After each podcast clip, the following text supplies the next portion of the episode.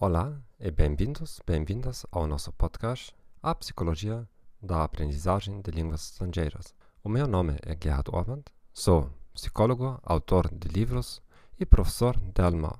Eu não sou um especialista em português. Claro, você já entendeu isso. Por favor, seja paciente comigo. Mas prometo que vou melhorar a cada novo episódio. Se você descobriu este podcast agora, confira primeiro os episódios mais recentes. A qualidade será muito melhor do que nos primeiros. O tópico para o episódio de hoje é o seguinte: a ilusão do Eppinghaus. Espero que você não tenha perdido o último episódio quanto a obsessão é boa no seu processo de aprender um idioma.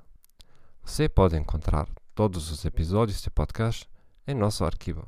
Se você quiser ouvir este podcast em outro idioma, acesse o nosso site thegomethod.org/podcast ou thegomethod.org/portuguese. Sabia você que tem uma plataforma para aprender alemão?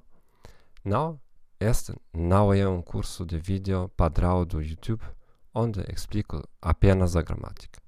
Através da plataforma você pode obter acesso ilimitado a mim pessoalmente mesmo que compre apenas um nível. Vou ajudar, treinar e corrigir você a você falar fluentemente. E os primeiros dois níveis são quase de graça, ou seja, 10 dólares cada. Confira o link em nossas notas, notas de podcast. Deixe-nos começar. A ilusão do Ebbinghaus.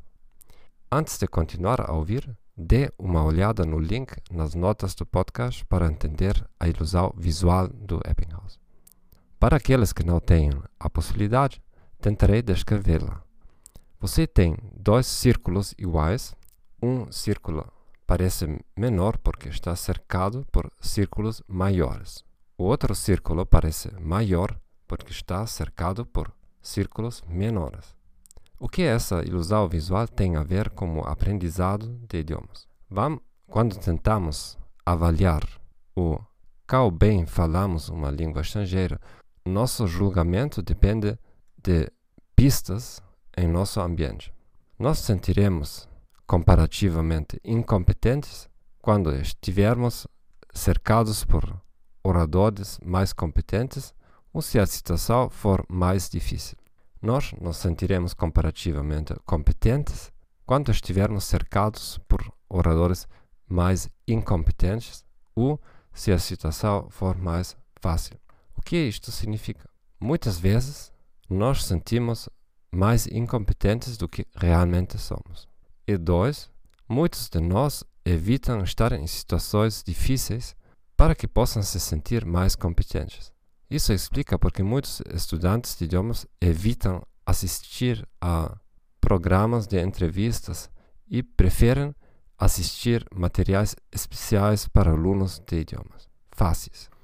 Esteja ciente desse efeito e tente sempre ser a pessoa menos competente na sala. Só assim você aprenderá mais rápido. Obrigado por ter ouvido o nosso podcast A Psicologia da Aprendizagem de Línguas Estrangeiras. Espero que esta informação tenha sido útil para você.